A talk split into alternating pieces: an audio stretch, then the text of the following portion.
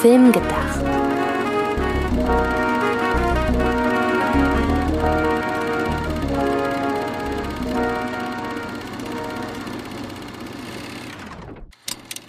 Hallo, liebe Zuhörerinnen und Zuhörer da draußen. Herzlich willkommen zu einer neuen Folge von Film gedacht, beziehungsweise in diesem Fall mal wieder Kurzfilm gedacht, auch wenn ich bei diesem Thema heute nicht so ganz dran glaube. Aber äh, schauen wir einfach mal, wenn es ein bisschen länger wird, ist ja nicht so schlimm. Ähm, ich überlasse meinem lieben Co-Moderator Sydney wie immer unseren eingängigen Podcast-Claim. Hallo und herzlich willkommen bei Film gedacht. Film gedacht, so wie nachgedacht, nur mit Film. Richtig. Und wir haben im Vorfeld diesmal auch nachgedacht. Und zwar über gleich mehrere Themen. Und da diese Themen sehr gut miteinander vereinbar sind, haben wir uns überlegt, wir starten mit einer aktuellen Angelegenheit und kriegen dann, wie wir hoffentlich, äh, wie ihr das hoffentlich von uns gewohnt seid, einen inhaltlichen Bogen hin zum eigentlichen Thema, das ihr natürlich auch in der Podcast-Folgenbeschreibung gelesen habt. Aber wir beginnen, wie gesagt, mit was anderem, nämlich mit Dune, denn vergangene Woche ist Dune in die Kinos gekommen und wir haben ihn beide gesehen und da ja momentan wahnsinnig viele Leute über den Film sprechen und zwar gerade die Leute wahrscheinlich, die hier auch diesen Film-Podcast hören, haben wir uns gedacht, wir sprechen kurz über Dune, es soll aber weniger darum gehen, wie wir den Film denn fanden, das kann man nachlesen auf wesselsfilmkritik.com, wenn man sich dafür interessiert oder im Frische Filme Podcast zu der Ausgabe hören. Ähm, uns interessiert aber vielmehr die Frage, ob wir glauben, dass der Film eine Fortsetzung bekommt. Und nun wollen wir euch natürlich nicht komplett im Regen stehen lassen. So zwei, drei Sätze darüber, wie, den Film, wie wir den Film fanden, sollten wir natürlich verlieren. Deshalb äh, überlasse ich dir den äh, Vortritt.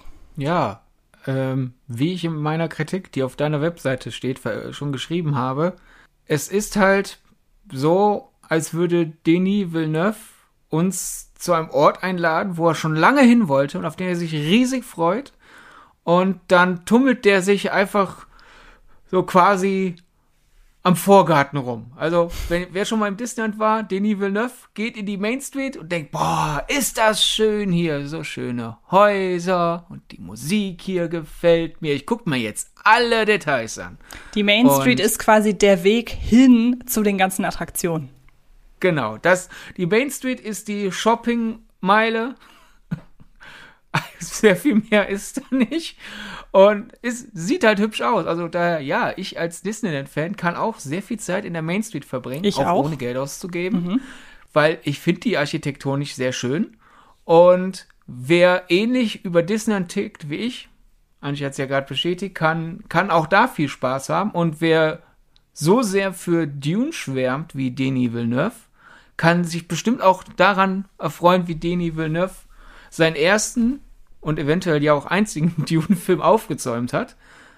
Aber da ich mehr, da ich, da ich jetzt nicht so großer Dune-Fan bin wie Denis Villeneuve, habe ich mir halt die ganze Zeit gedacht so, Denis, du weißt schon, dass wenn man jetzt hier schon endlich mal in Dune angekommen ist, also wir könnten jetzt auch zu den ganzen anderen aufregenderen Sachen, warum halten wir uns immer noch in der Main Street auf? Also daher ja, es ist beeindruckend, man spürt die Liebe ununterbrochen, die äh, Villeneuve für, für den Stoff hat. Aber wenn man ja noch nicht, wenn man beim Drehzeitpunkt noch nicht immer weiß, ob man einen zweiten Teil bekommt oder nicht, weiß ich nicht, ob, hey, wir trödeln durch die Main Street. Mal gucken, ob wir irgendwann noch zu den aufregenderen Sachen kommen, die Dune zu bieten hat, so als Romansaga. Aber wir bleiben erstmal hier in der Main Street. Ich weiß nicht, ob das der richtige Ansatz ist. Dadurch, dass die Kritiken ja sehr positiv waren, holt es ja anscheinend einige Leute ab.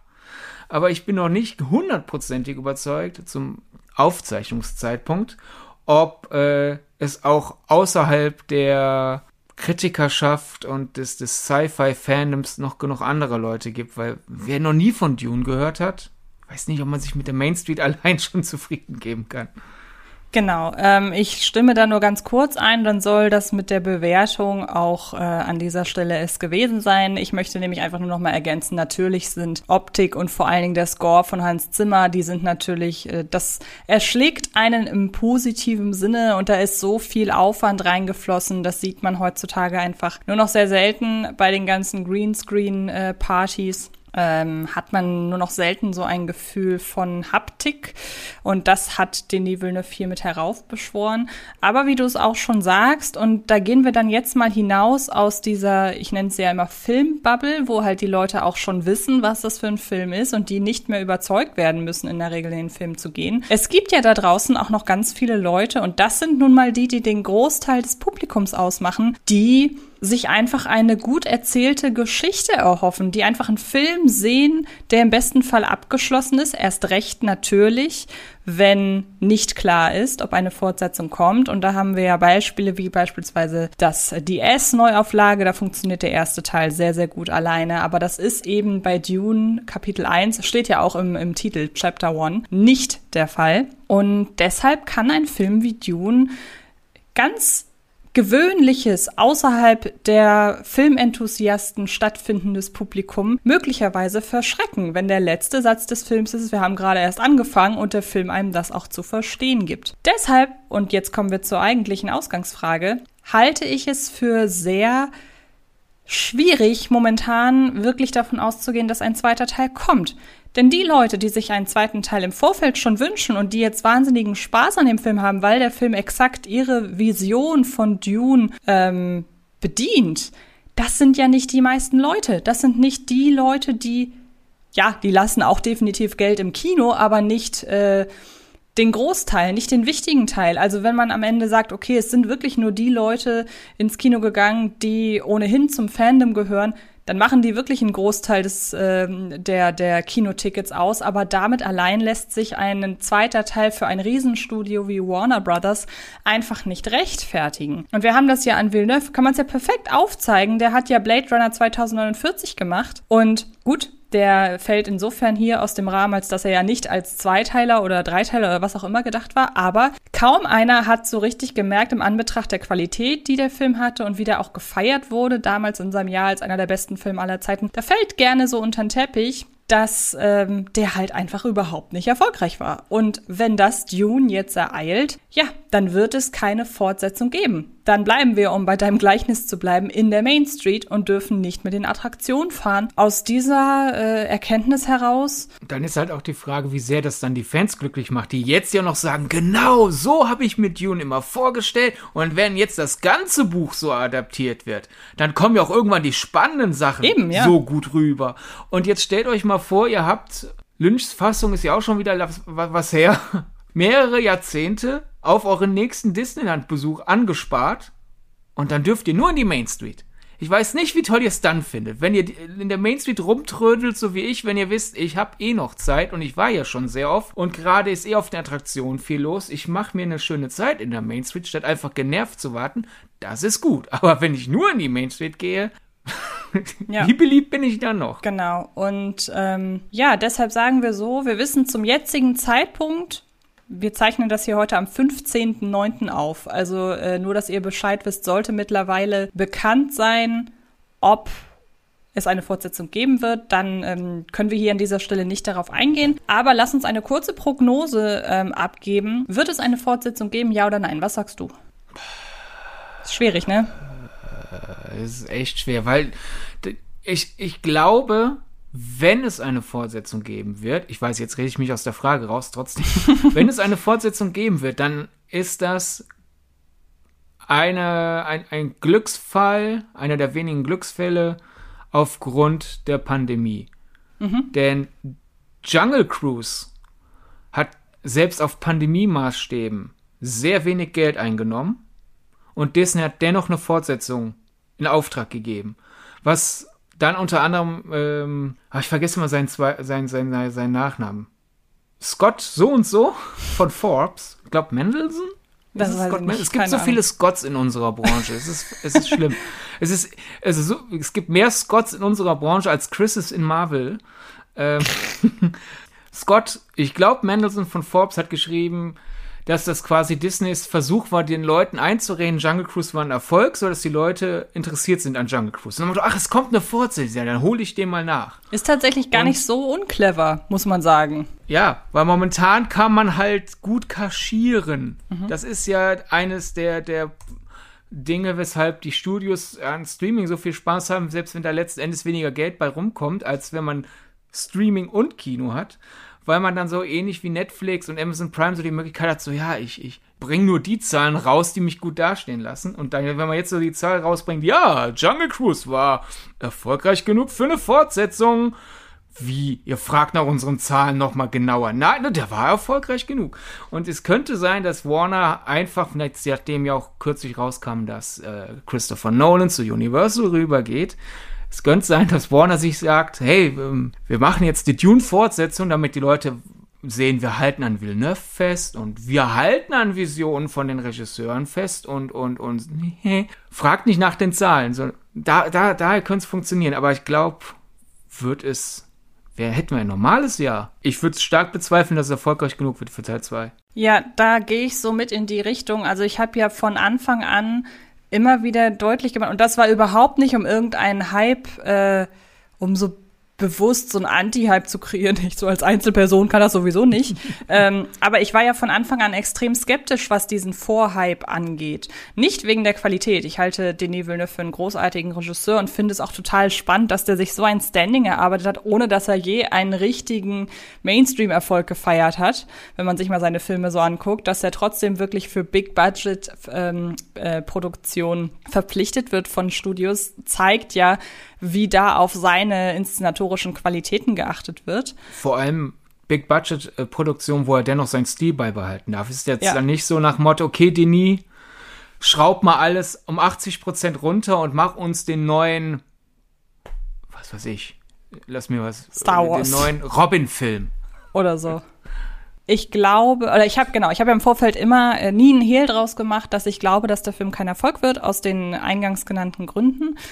Ich sage, wenn der Film eine Fortsetzung bekommt, also sollte der Film doch ein Erfolg werden, dann werde ich äh, definitiv dazu stehen, dass ich falsch gelegen habe. Wenn ich richtig liege, dann glaube ich, dass wenn der Film eine Fortsetzung bekommt und das geht in deine Richtung, dann wird das eine, wird das ein Prestigeprojekt. Dann ist ja. das wirklich nur das, was du auch sagst.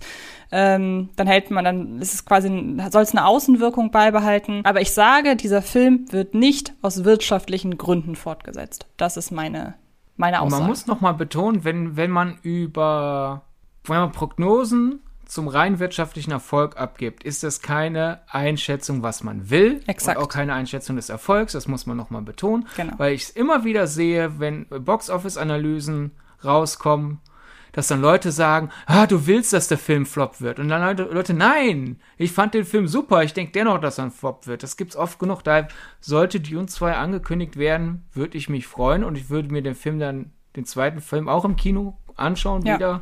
Selbst wenn ich den dann aus irgendwelchen Gründen nicht beruflich gucken müsste. Aber ich denke einfach, Dune 2 wird nicht kommen. Und wie ich das Glück kenne, ähnlich wie bei dir, wie du es ja kennst von Kino Plus, wenn man sagt, oh, demnächst soll der Trailer rauskommen zu Film so und so, von dem die Leute unsere Analyse sehen wollen. Mal gucken, wann der Trailer rauskommt. Ah, zehn Minuten nach der Aufzeichnung. Ja, genau. Wahrscheinlich wird es auch diesmal so sein. Wahrscheinlich werdet ihr, die das jetzt hört, die ganze Zeit eure Haare raufen. Ja weil wir Unrecht haben. Das ist dann auch völlig okay und dann freuen wir uns ja auch für die Fans und alles. Und wie gesagt, auch auf den Film letzten Endes, weil. Ja, ich freue mich auch, wenn wir dann in Denis Villeneuve's Dune mal rübergehen ins Adventureland. ja, genau. Ähm, und, äh, und nun kommen wir zu unserem kurzen, ein kurzer Einschub als Übergang von Thema 1 zu Thema 2, zum, wie gesagt, eigentlichen Thema. Denn es gibt natürlich auch Filme, die sich natürlich trotzdem einen Kultstatus erarbeiten können. Und wer weiß, ist die Frage ohne zweiten Teil, ob Dune das dann gelingt. Aber ähm, das kann ja letzten Endes auch einem Film wie Dune passieren. Denn es passiert ja manchmal sogar Filme, die gar keinen Kino-Release haben. Zumindest hier in Deutschland.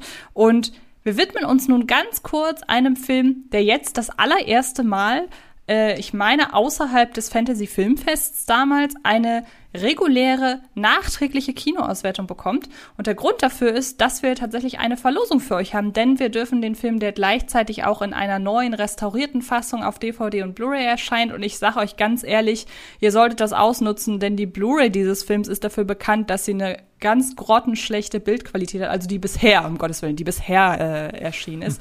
und deshalb freue ich mich wahnsinnig darüber, dass wir jetzt ganz kurz über Donnie Darko sprechen. Wie äh, stehst du denn zu Donnie Darko? Ich möchte noch mal kurz erklären, weil das vielleicht wer, äh, missverständlich ist. Der Film kommt nicht deswegen ins Kino zurück, weil wir eine Verlosung haben. Nein, das wäre cool. Der kommt aufgrund seines 20-jährigen Jubiläums zurück, aber aufgrund des 20-jährigen Jubiläums dürfen wir dreimal die 4K Steelbook Edition und dreimal die DVD, die aber dennoch technisch besser ist als die alte Blu-ray. Hast du die äh, auch? Verlosen.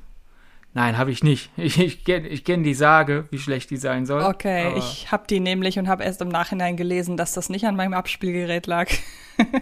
Ja, es ist natürlich super klug, wenn ich jetzt äh, meine Meinung zu Donnie Darko äh, von mir geben soll, wenn ich, wenn wir hier gerade unser Gewinnspiel bewerben. Darum gebe ich den Staffelstab an dich zurück. Okay, also ich äh, mag Donnie Darko, ist ein bisschen länger her, dass ich den gesehen habe und ist auch einer dieser Filme, wo ich im Nachhinein echt überrascht war, dass der nicht ins Kino kam, weil ich würde den so von dem Vibe, den der Film hat, so in eine äh, Liga packen mit The Sixth Sense, auch wie der heute rückwirkend ähm, betrachtet wird, so vom, ich nenne es wirklich mal Kultstatus. Deshalb äh, genauso wie, welcher war das, war das Bube Dame König Gras, der auch keinen Kino-Release hatte? Oder verwechsel ich das gerade? Irgendein Guy Ritchie-Film war es, glaube ich, der sich auch erst durch die, äh, weißt du, welchen ich meine? Oder irgendein Gangsterfilm? Irgendein Gangsterfilm? Entweder der oder Snatch, aber ich meine Snatch. Kino. Ich meine hab Snatch. Ich glaube, ich Hm. meine Snatch. Ähm, jedenfalls Korrigiert uns gerne in den Kommentaren. Genau, oder ich google einfach nebenbei. Ähm, jedenfalls, äh, es kommt Spart ja, euch die Kommentare. genau, es kommt ja immer mal wieder vor, dass halt einfach Filme kein Kino-Release bekommen. Und ich finde, dafür ist Donnie Darko wirklich das perfekte Beispiel. Es braucht nicht immer einen Kino-Release. Und zwar muss man ja sich noch vor Augen führen, es gab damals noch kein Streaming. Also der war einfach über DVD, Blu-ray und auch teilweise Fernsehauswertung hat er sich seinen Kultstatus in Ja, Deutschland aber ich erarbeitet. auch, auch einfach der Song. Mal ganz im Ernst, es Ja. ist ja auch so eine vollkommen unterschätzte Sache, dass äh, Songs eine Zeit lang ja wirklich Hittreiber war. Das hat Ja. man ja dann, Mad World äh, in diesem Fall. ja, da, daher finde ich es auch seltsam, dass der in Deutschland keinen Kinostart bekam, weil der Song ja auch in Deutschland so erfolgreich war. Also dass Genau. dann spätestens, nachdem der Song so ein Hit war, dass dann nicht mal irgendwann so ein deutscher Verleih gesagt hat, weißt du was, wir bringen den doch noch ins Kino. Äh, aber um, um kurz die, die, die Guy Ritchie-Kommentare ab, abzuwürgen, der einzige Guy Ritchie-Film, der in Deutschland nicht im Kino lief, war Revolver. Und der Okay. war eh nicht so prall. Also Dann muss ich mich an dieser Stelle entschuldigen. Ich habe ir aber vielleicht kommt ihr ja da drauf. Es gibt irgendeinen Gangsterfilm, der heutzutage halt wirklich als absoluter Kultfilm gefällt und bei dem halt auch bekannt ist, dass der nie einen Kino-Release hatte und sich trotzdem. so bekannt anscheinend ja doch nicht. Nein, der ist, der ist bekannt. Ich komme halt nur gerade auf den Titel nicht.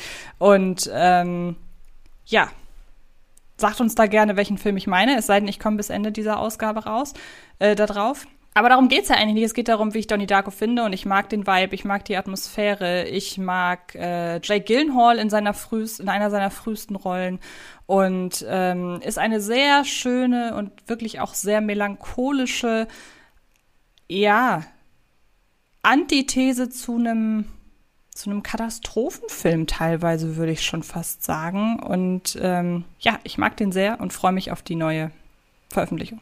Vielleicht muss ich ihm einfach eine neue Chance geben, jetzt im Rahmen der neuen Veröffentlichung. Aber ich habe den in in Erinnerung als so einen dieser Filme, die Glück hatten, den Zeitgeist zu treffen. Das kommt noch Und dazu, genau, Die Zeitgeist. ganzen Imperfektionen, die der Film hat, wurden in genau diesem Moment als Absicht uminterpretiert und dann waren irgendwann die ganzen Fantheorien um den Film herum aufregender für die Leute als der Film selbst. Und es natürlich gibt's Filme, die ja auch bewusst Theorien anstoßen, aber ich habe bei dem Film immer das Gefühl gehabt, da ist was ungeschliffen ins Kino gekommen und die meisten hätten es normalerweise okay gefunden, aber in genau dem Moment waren alle scharf darauf, sich das durch Theorien besser zu reden. Verstehe. Und das ist, meine ich dann nicht unbedingt negativ dem Film gegenüber, aber ich denke halt immer so, so, du Film hattest Riesenglück, dass du dir in genau diesem Moment so, so ein Fandom aufbauen konntest und auch nur sechs Monate später oder sechs Monate früher veröffentlicht in den USA und der Zug wäre nicht losgerollt. Aber wie gesagt, vielleicht muss ich ihm einfach eine neue Chance geben. Und da ist ja die, die perfekte Gelegenheit durch den äh, Genau. Release. Sydney erzählt euch gleich, was ihr machen müsst, um eine der eines der Exemplare abzustauben, bevor ich euch verrate, dass der Film, den ich meinte, Lucky Number 11 war. Denn der kam in Deutschland tatsächlich nie auf DVD und Blu-ray, äh, nein, nie ins Kino und äh, hat sich hat sich halt erst dann im Nachhinein. Der läuft nur in einem Kino in Deutschland, aber so oft, dass man Genau. mittlerweile ihn alle kennt. Genau, und hat sich erst im Nachhinein sein Standing erarbeitet. Toller Film übrigens. Auch hoffentlich finden wir dazu irgendwann Ja. mal eine Theorie, weil ich würde gerne über den Film sprechen. Ja, da kann man genug, kann man. So, Bestimmt. dann leg mal los. Was Ja. müssen die Leute machen? Schreibt uns über Twitter oder über Instagram mit dem Hashtag Donny ein Feedback zum bisherigen Podcast. Was war eure liebste Folge? Welche Folge fand ihr nicht so prall? Warum? Was können wir besser machen? Was sollen wir, was euch bisher gefällt, weiter so machen? Und das hat dann den wunderbaren Vorteil, wir können daraus dann lernen. Und das hat dann ja quasi thematischen Bezug zu Donnie Darko. Lektionen Genau. lernen. Und ja, dann landet ihr im Lostopf und äh, die Glücklichen werden dann über Privatnachricht kontaktiert, damit Donnie Darko den Weg zu euch findet. Genau, und der Hashtag Donny dahinter ist nur deshalb wichtig, weil es ja auch sein kann, dass Leute einfach nur Feedback hinterlassen wollen und partout Genau. keine Donny Darko Blu-ray oder DVD gewinnen wollen. Ähm, ja. Ja. das ist doch eine feine Angelegenheit. Und wir kommen von dem Film Donny Darko, der es hierzulande nie ins Kino geschafft hat, offiziell, oder beziehungsweise regulär, ähm, zu einem Film, der gerade das eben doch noch geschafft hat, obwohl es ursprünglich mal auf der Kippe stand. Corona sei Dank in Anführungsstrichen. Denn heute geht es ja eigentlich vorzugsweise um Black Widow, der jetzt dieser Tage auf Blu-ray auch erscheint und auf DVD, was ich sehr schön finde, dass Disney an der an dem haptischen Release festhält, nicht nur bei äh, Black Widow, sondern auch schon bei Cruella oder auch schon bei Luca. Ich weiß, das ist dir ja auch immer sehr, sehr wichtig, dass da diese Schiene weiterhin Ja. bedient bleibt und das war ja im Vorfeld nicht abzusehen. Ähm, wir haben uns eine find Theorie. Nur schade, die 3D-Edition haben sie da irgendwann abgespart. Das stimmt, weil es ja auch keinen 3D-Fernseher mehr gibt, leider, ähm, die jetzt noch hergestellt werden. Ähm, ja, erzähl doch mal, was ist denn die Theorie, die wir heute hier besprechen möchten? Okay. Sache ist die, äh, ich habe, als ich Black Widow in der Pressevorführung gesehen habe, jetzt nichts tiefergehendes über den Film gedacht. Deswegen wäre er normalerweise nicht hier im Podcast gelandet. Aber es gibt ein paar Freunde, mit denen schaue ich mir die Marvel-Filme dann ja auch immer noch mal an, weil die Fan sind und man halt einfach das quasi als, als gemeinsames Ritual hatte. Und bevor wir diesen Besuch dann anstehen hatten, habe ich mir den Now Playing Podcast angehört. Und die haben etwas gesagt über Black Widow, wo ich dachte, ich Idiot, das hätte ich echt bemerken müssen. Da muss ich jetzt mal drauf achten. Habe mir den Film dann nochmal angeschaut und dann haben wir gesagt, ja okay, das ist interessant genug, dass wir darüber reden wollen, aber wann machen wir das? Der läuft ja jetzt schon. Und deswegen haben wir das dann quasi uns aufgehoben für den Heimkinostart, damit, wenn ihr euch die DVD oder Blu-ray holt oder demnächst kommt er ja auch ins gratis Disney Plus Programm, wenn ihr euch den Film dann anschaut oder ihr habt ihn eh schon gekauft auf Disney Plus und könnt ihn jederzeit schauen, achtet doch mal auf Folgendes, die Darstellung des Schurken, ah, wie hieß er? Bare Dreykov, Dreykov hieß er, Dreykov, denn als die Kollegen von Now Playing äh, Ray Winstone im in der Gegenwart des Films besprechen. Es gibt ja am Anfang eine Rückblende, die in den 90ern spielt. Da nicht, aber sobald wir in der Gegenwart des Films sind, haben die Kollegen von No Playing gesagt, Dracov wird von Ray Winstone quasi dargestellt wie Harvey Weinstein. Der, ja, ich habe eh schon lang genug gesprochen. Du hast mich vorhin unvorbereitet äh, mir den Staffelstab gegeben, deswegen übergebe ich jetzt dir den Staffelstab. Erklär du den Leuten, die Harvey Weinstein nicht kennen, wer Harvey Weinstein ist. Ja, ähm, Harvey Weinstein ist in erster Linie ein Arschloch. äh, vor allen Dingen aber war er viele, viele Jahrzehnte ein Hollywood-Mogul, äh, Produzent, der ähm, ja die Weinstein Company geleitet hat, zusammen mit seinem Bruder. Und er hat sehr, sehr viele Filme auf den Weg gebracht als Produzent. Er hat aber auch sehr, sehr viele filmschaffende Personen gefordert und gefördert. Das liegt sowohl, äh, das äh, trifft sowohl auf die ähm, Leute hinter der Kamera als auch auf die Leute vor der Kamera zu. Also ein sehr gutes Beispiel ist etwa äh, Quentin Tarantino, der einen, ähm, ja, den, den, den ich sag mal, reibungslosen Ablauf seiner Karriere bisher durchaus auch der Unterstützung von Harvey Weinstein zu verdanken hat. Aber Harvey Weinstein ist eben auch einer von denen, die ihre Machtposition extrem ausgenutzt haben, insbesondere weiblichen Personen gegenüber. Ich glaube, das fasst es ganz gut zusammen. Er wurde mittlerweile verurteilt, er sitzt im Gefängnis und ähm, wird da wahrscheinlich auch äh, nicht wieder rauskommen. Und ich glaube, das fasst es ganz gut zusammen. Sollte wirklich irgendjemand nicht von dem ganzen Weinstein-Skandal mitbekommen haben, sollte man vielleicht sagen, ausnutzen, gegen, ausnutzen ist, körperlich, ist noch harmlos. Körperlich und äh, psychisch unter Druck gesetzt. Und er hat halt eben sich körperlich ja, aufgedrängt. Genau, er hat so, so viel Einfluss in Hollywood gehabt, dass viele Leute geschwiegen haben oder beziehungsweise lange Zeit alle Leute geschwiegen haben. Es war äh, ein Stück weit in einigen Kreisen wohl ein offenes Geheimnis, ähm, dass er so vorgeht. Ich musste da beispielsweise an den Film Bombshell denken, wo es ja um die Machenschaften hinter den Kulissen von des Fox News Channel ähm, äh, geht das hat jetzt nichts mit Harvey Weinstein zu tun, aber die Machenschaften da haben sich wohl sehr, sehr ähnlich verhalten äh, in Bezug auf den äh, Fox, äh, ehemaligen Fox News Channel Boss.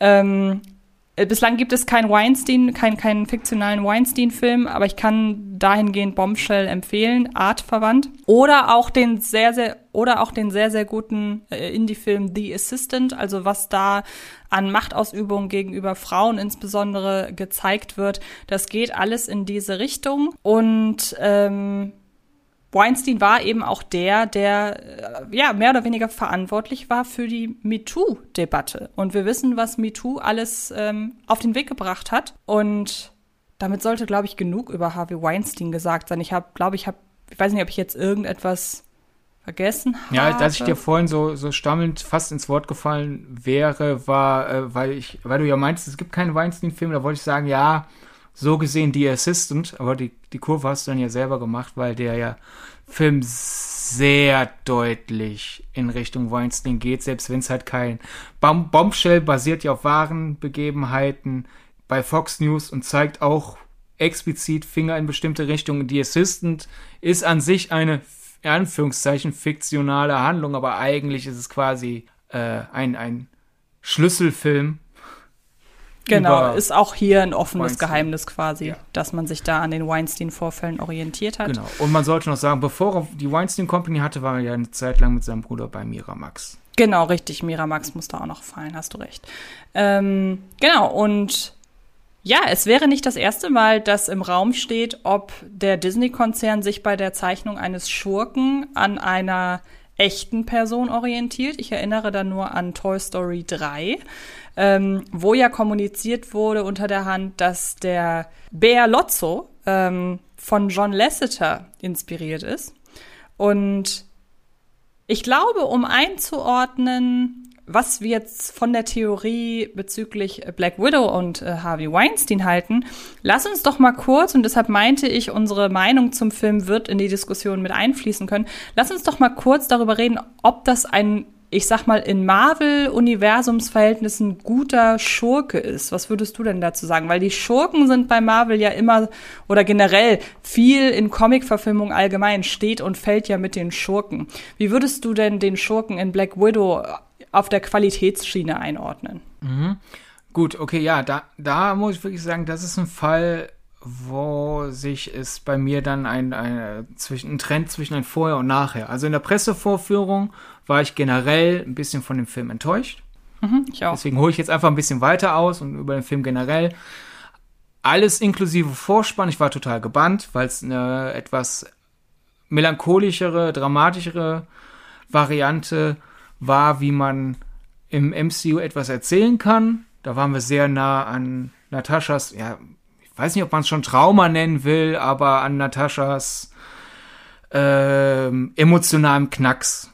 Und dann hatte ich halt beim ersten Mal gucken das Problem, okay, dann fädeln wir halt gerade irgendwie so aus der bestehenden Kontinuität so einen Faden irgendwie bemüht raus, damit wir noch halt dann so ein Midquill sozusagen erzählen können. Dann, als, wir, wenn wir dann endlich in Budapest ankommen und äh, die erwachsene Jelena, Nataschas Schwester, wieder treffen und dann nach und nach die ganze Familie war ich wieder drin. Hatte zwischendurch, als äh, es die Action-Szene äh, beim Gefängnis gibt, wieder enttäuscht, weil ich fand diese ganzen Lawinen-Action-Szene einfach zu drüber sowohl wie es die Inszenierung angeht, als auch basierend darauf, was die Figuren eigentlich können. Dann habe ich mich wieder in den Film eingefunden, war zufrieden, habe halt die ernsten Momente mehr gemocht oder auch die zwischenmenschlichen humoresken Momente, aber die Action in dem Film hat mir nicht gefallen. Und dann eigentlich der ganze dritte Akt hat mich enttäuscht. Ich fand die Action sehr schwach und das Standoff sozusagen, das, das verbale Standoff zwischen Natascha und Dreykov war für mich so, hm, ja, Ray Winstone versucht sich, soll das ein russischer Akzent sein? War so mein Gedanke. Und irgendwie so, ja, hm, ist halt ein ekelhafter Mann, ja, große Überraschung. Ja, ja. Macht doch was draus, war so ein bisschen da mein Gedanke. Das, da hat sie es enttäuscht. Und da habe ich halt den Now Playing Podcast gehört, wo die halt auf die Parallelen zwischen Winstones Darstellung und Weinstein einging. Und dann habe ich den halt mit Freunden nochmal geschaut. Und die Action im dritten Akt finde ich immer noch viel zu drüber. Aber wir haben dann wenigstens seither in der Mitte des dritten Akts die Dialogszenen zwischen Natascha und Dreykov. Und da habe ich echt so, auf einmal hatte das für mich einen Nährwert. Und daher, ich würde den bei weitem nicht zu den besten Marvel-Schurken zählen, weil es dafür immer noch zu wenig von ihm gibt. Aber der ist noch wirklich einige Zähler nach oben gestiegen, seit ich diese Theorie im Kopf habe. Würde ich dir tatsächlich so weit zustimmen. Ähm ja, wüsste ich jetzt gar nicht, warum ich da noch näher ausführen sollte. Also auch ich bin ähm, sehr gebannt gewesen vom Vorspann. Ich will jetzt eigentlich nicht wiederkommen, was du gerade gesagt hast. Also ich bin da wirklich sehr auf deiner Seite. Und natürlich durch diese Zusatzinfo wirkt der Schurke natürlich meiner Ansicht nach jetzt noch bedrohlicher, weil wenn man halt weiß, also ich weiß klar, wenn man, wenn man einen Film sieht und da gibt es einen Schurken, der äh, etwas macht, was böse ist, in der Regel, ähm, wenn der Film im weitesten Sinne in einer Realität von uns spielt.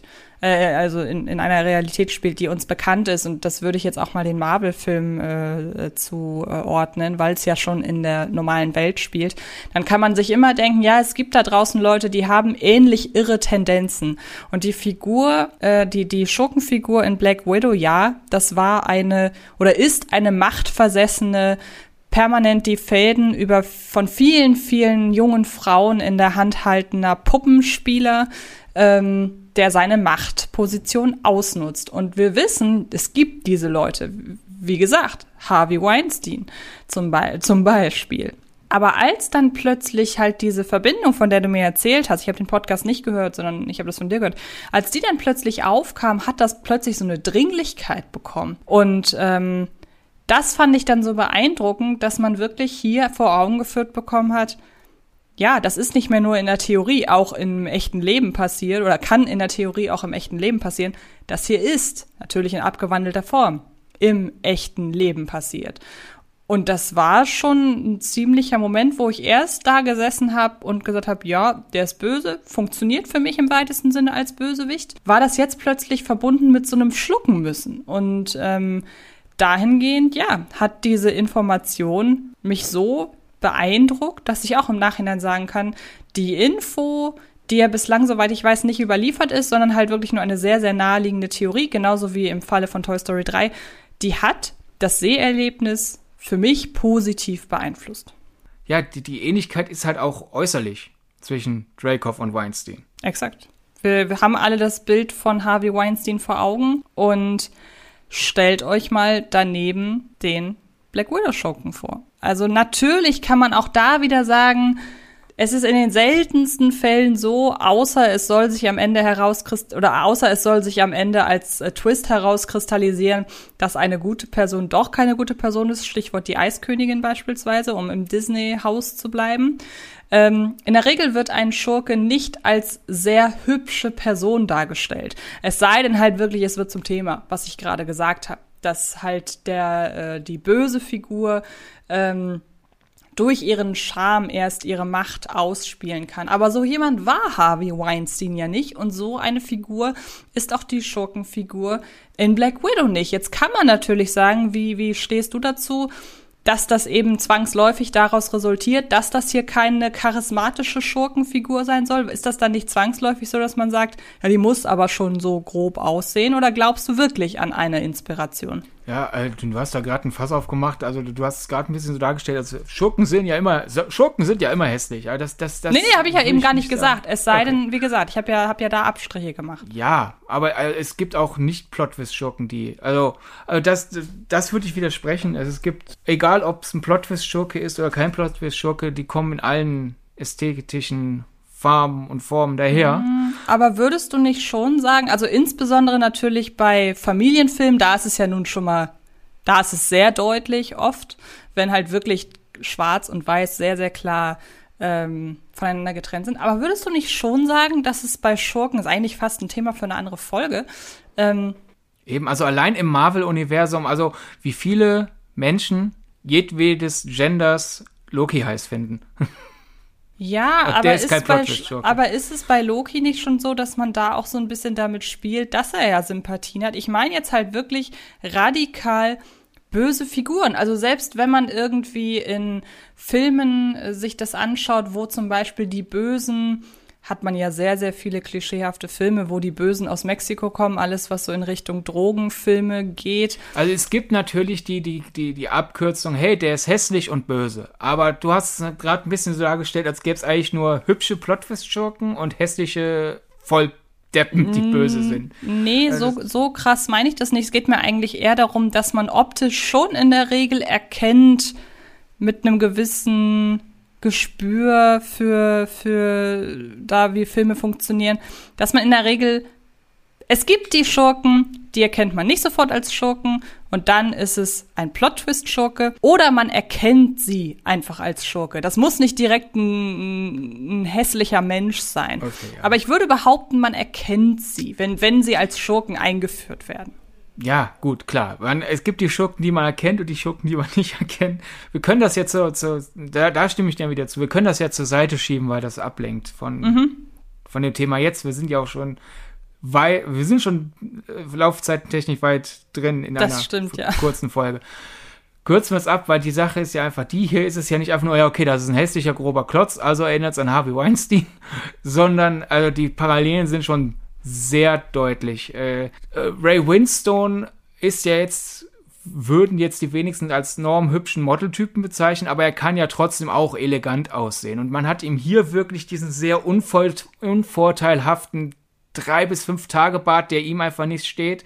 Man hat seine, seine Backen durch das Make-up ein bisschen stärker betont und dadurch hat er diese, diese Harvey Weinstein-Wangen einfach. Also schaut euch mal, jetzt, jetzt Harvey Weinstein-Bilder ist jetzt natürlich ein bisschen schwer geworden durch den ganzen Prozess gegen ihn. Wenn man bei den einschlägigen Suchportalen Harvey Weinstein-Bilder sucht, sieht man den in den Prozess hinein reingehungert. Aber wenn ihr nochmal Weinstein-Bilder aus seiner Machtblüte euch anschaut und dann Ray Winstone aus Blake Widow daneben steht. Da hat er wirklich dieselben Wangen, dieselbe Haar, denselben, dieselbe Frisur, dieselbe Haarfarbe, diesen selben Bart.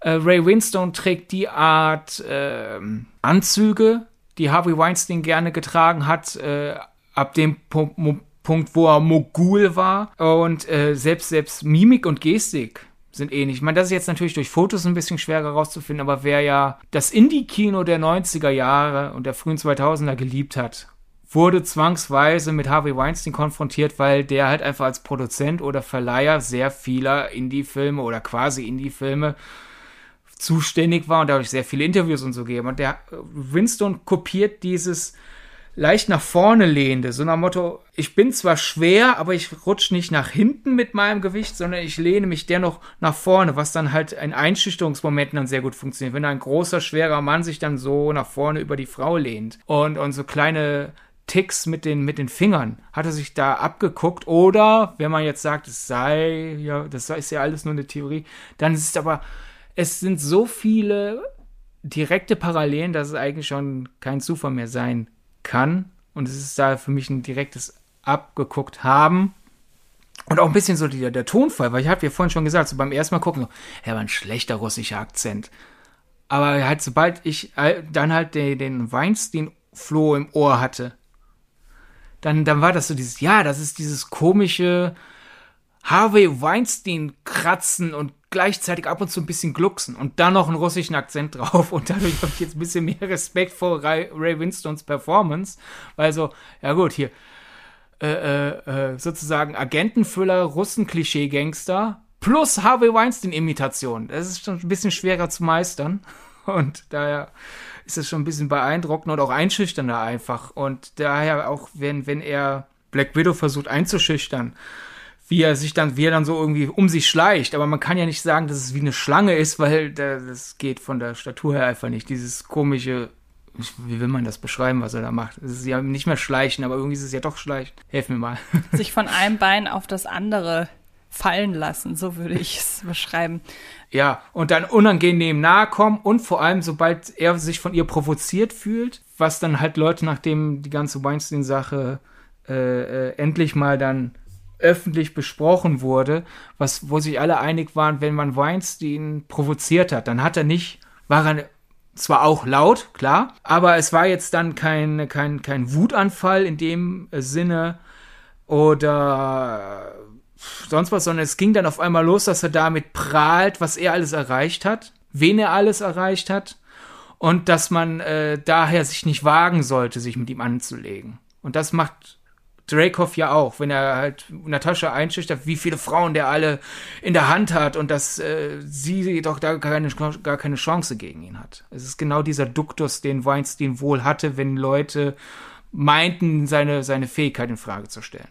Das finde ich super interessant. Ähm, an welche Szene ich auf Anhieb denken musste, als du mir von der Theorie erzählt hast, war die, als der Schurke in Black Widow ihr oder, oder als sich quasi eröffnet, wo, wo die ganzen Frauen, die er unterdrückt, wo die sich auf der Welt alle befinden. Wenn du dich da an diese große Karte erinnerst, mhm. wo dann plötzlich überall die Punkte aufgetaucht sind und man plötzlich dieses Ausmaß äh, realisiert.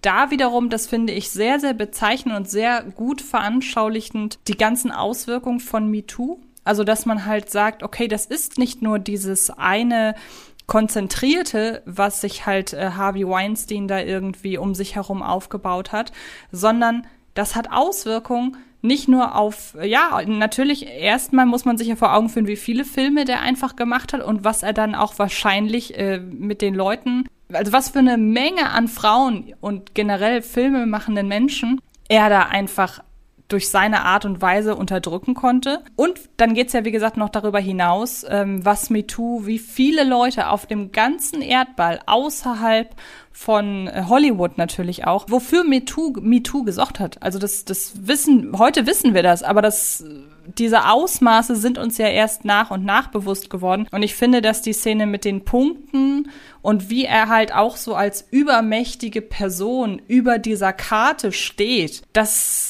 unterstreicht für mich nochmal seine Allmacht und die, er hat ja diese Allmachtsfantasie und Weinstein hatte wahrscheinlich jetzt nicht die Vorstellung, die Weltherrschaft an sich zu reißen, aber zumindest Hollywood und er galt ja so ein bisschen auch als der Herrscher von Hollywood, allein durch seine Kontakte und seine Einflüsse. Und ähm, deshalb finde ich, dass gerade diese Szene im Nachgang sehr viel mehr emotionalen Punch einfach hat.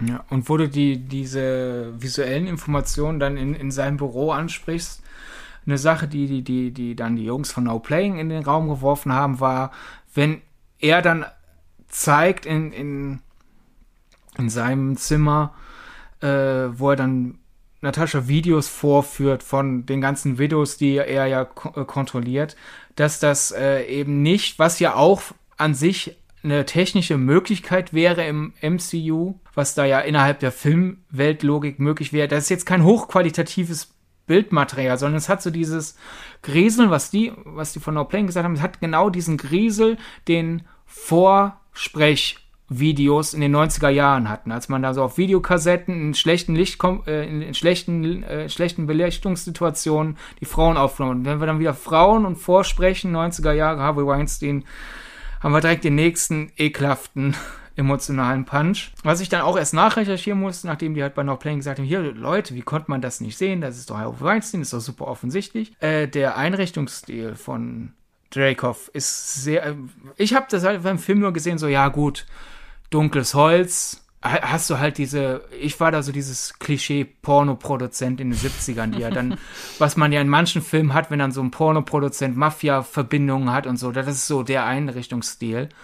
Das ist jetzt sehr klischeehaft, aber der Mann ist halt einfach ein wandelndes Klischee. Das ist auch die Ästhetik, die Harvey Weinstein toll fand. Seine Büros sind halt auch diese dunklen Holzvertäfelungen und diese, diese, diese Ledersessel und sowas alles. Und so ergibt sich dann nach und nach so ein Komplettbild. Das Einzige, was halt die, die Harvey Weinstein äh, ein bisschen stört, ist, Weinstein trägt keine Brille und äh, Winstons Figur hat noch eine relativ prominente Brille.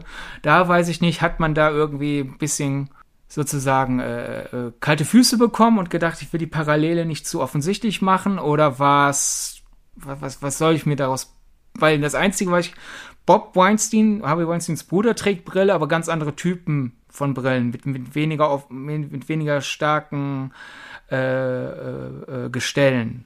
Vielleicht brauchte der Schauspieler einfach eine Brille. Ganz banal. Ja, aber man kann ihm ja dann ein anderes Modell geben. Das stimmt, ja. Also es ist durchaus ein Brillenmodell, so die, die Brillenästhetik, die Ray Winston öfter privat trägt, aber dennoch, man kann ihm ja auch Kontaktlinsen zur Not geben. Oder halt dann einfach eine Bob Weinstein-Brille, damit man dann beide Weinsteins auf einmal abdecken kann. Ja, da hast du recht. Das werden wir nie erfahren. Genauso ja. wie natürlich die Frage ist, so zum Abschluss, hat sich jemals irgendjemand Offizielles zu der Theorie geäußert? Ich habe ähm, ein, äh, eine Info gefunden um eine Ecke, weil in, in Now Playing Podcast sagen die auch, äh, Ray Winstone hat sich zur Vorbereitung Harvey Weinstein Bildmaterial nochmal angeschaut die stellen das so dar, als wäre, als wäre das Fakt. Die nennen keine Quelle und ich habe mich wund gesucht im Internet. Mhm. Ich habe kein Ray Winstone Interview gefunden, wo er das sagt. Also vielleicht meinten die, es sieht so aus, als hätte sich und die haben es einfach unglücklich formuliert. Wenn das also jemand finden sollte, kleiner Aufruf an die Filmgedacht Community, wenn ihr das Ray Winstone Interview finden solltet, in dem er sagt, ja, ich habe mir Harvey Weinstein zur Vorbereitung angeschaut, bitte gerne uns bei Twitter schicken oder bei Instagram. Aber es gibt wenigstens ein Interview mit Scarlett Johansson, die ja auch Produzentin ist in dem Film, was ja eher ungewöhnlich ist bei Marvel, dass die Hauptdarstellerin oder der Hauptdarsteller auch mal äh, in der Position tätig ist. Und im Vorfeld hat ja Scarlett Johansson auch gesagt, sie wollte sich halt wirklich intensiv als Produzentin einbringen für den kreativen Prozess, weil ihr das wichtig war dann für den Film was dann aufgrund dessen, was dann am Ende alles passiert ist, ein bisschen ironisch ist oder tragisch. Ja, tragisch ist zu groß gedacht, aber äh, kummervoll. Jedenfalls, Yahoo hat, hat äh, Scarlett Johansson auf die Harvey Weinstein-Parallelen angesprochen und sie hat halt gesagt, es war ihr sehr wichtig, dass ihr Marvel-Film Me Too thematisiert und dass Weinstein dann natürlich eine der offensichtlichen Parallelen ist, die man nicht außer Acht lassen kann. Sie hat das dann nicht noch näher erläutert, oh, deswegen haben wir die Ästhetik von Ravenstone so angepackt und sonst was. Aber wenn wir ja wissen, Johansson und Kate Shortland hatten im Kopf Me Too und hatten auch Harvey Weinstein im Kopf. Oder im Sinn, ist ein besser, besser, so formuliert man das. Vollprofi, der ich mal wieder bin. Im Sinn. Die hatten, die hatten Me Too im Sinn, die hatten Harvey Weinstein im Sinn. Und dann kommt so ein Schurke raus, der so sehr an Weinstein erinnert. Äh, man kann das eigentlich schon als bestätigt betrachten, würde ich sagen. Alles klar. Also halten wir fest, eine offizielle Bestätigung gibt es nicht. Im Vergleich zu anderen Theorien, die wir im Podcast schon besprochen haben, können wir also keine 100-prozentige äh, Antwort auf die Frage, die wir zu Beginn gestellt haben, geben. Aber ich würde mal sagen, sagen 95 Prozent, 95 Prozent, so. würde ich jetzt sagen. Oder? Welche Zahl würdest du nennen? Ich, hätte, ich habe gerade 80 gesagt. einigen wir uns auf 90, dann sind wir in der Ja. Mitte. Ähm, mit 90-prozentiger Wahrscheinlichkeit können wir hier sagen, da fin- fand die Inspiration statt. Und ähm, damit sind wir am Ende dieser Folge, würde ich sagen. Ähm, es ist mal wieder ein sehr deprimierendes Thema gewesen, über das wir heute sprachen. Ja, ich Ähm, brauche nach dem Podcast eine Dusche. Genau. Ähm, ja, wir haben uns jetzt irgendwie erneut über äh, nicht so schöne Begebenheiten in Hollywood äh, unterhalten. Ich erinnere da nur an den Podcast von vor zwei Wochen, wo wir über die Ereignisse am Set von Der Zauberer von Oz gesprochen haben. Falls ihr die Folge noch nicht gehört habt, das war ein kleiner Hinweis. Wenn ihr noch nicht schlechte Laune genug jetzt habt, dann könnt ihr euch da noch mal äh, ja den Ursprung von äh, Judy Garlands äh, Drogensucht geben in aller Ausführlichkeit. Und ansonsten wollen wir mal schauen, dass wir nächste Woche ein bisschen positiver werden, oder? Ja, ein bisschen mehr Spaß wäre auch mal wieder schön. Genau. Und dann ist bald Halloween-Monat. Oh ja, Bei uns gibt es heißt- kein Oktober, bei uns heißt der Halloween-Monat. Genau, weil wir so viele schöne Horrorthemen haben, das haben wir gedacht, lagern wir alles in den Oktober aus und da freue ich mich schon sehr drauf. Vielen, vielen Dank, Sydney, an dieser Stelle, dass du wieder hier mit mir zusammen dieses Gespräch geführt hast. Es, hat äh, trotz des Themas wieder sehr viel Spaß gemacht. Ähm, das Ganze hier wäre nicht möglich ohne die Unterstützung von Fred Carpet. Also da an dieser Stelle auch noch ein großer Dank. Ihr erreicht Fred Carpet über sämtliche soziale Netzwerke, Facebook, Twitter, Instagram, jeweils über eben Fred Carpet. Also auch darüber könnt ihr eure Meinungen zu ähm, dem Thema heute beziehungsweise generell zum Podcast hinterlassen. Wie gesagt, Teilnahme am Gewinnspiel an dieser Stelle nochmal bitte über die offiziellen Filmgedacht-Kanäle. Und ähm, habe ich irgendwas vergessen? Mir fällt nichts ein. Gut, dann bleibt uns nur noch zu sagen, habt einen schönen Tag und dann hören wir uns nächste Woche wieder bei einer neuen Ausgabe von Filmgedacht. Macht es gut und tschüss. Tschüss. Das war Filmgedacht, ein Podcast von Fred Carpet. Mit freundlicher Unterstützung der völlig filmfanaten Köpfe von Anche Wessels und Sidney Schering. Filmgedacht kann Film gelauscht werden. Und zwar auf allen gängigen Podcast-Plattformen.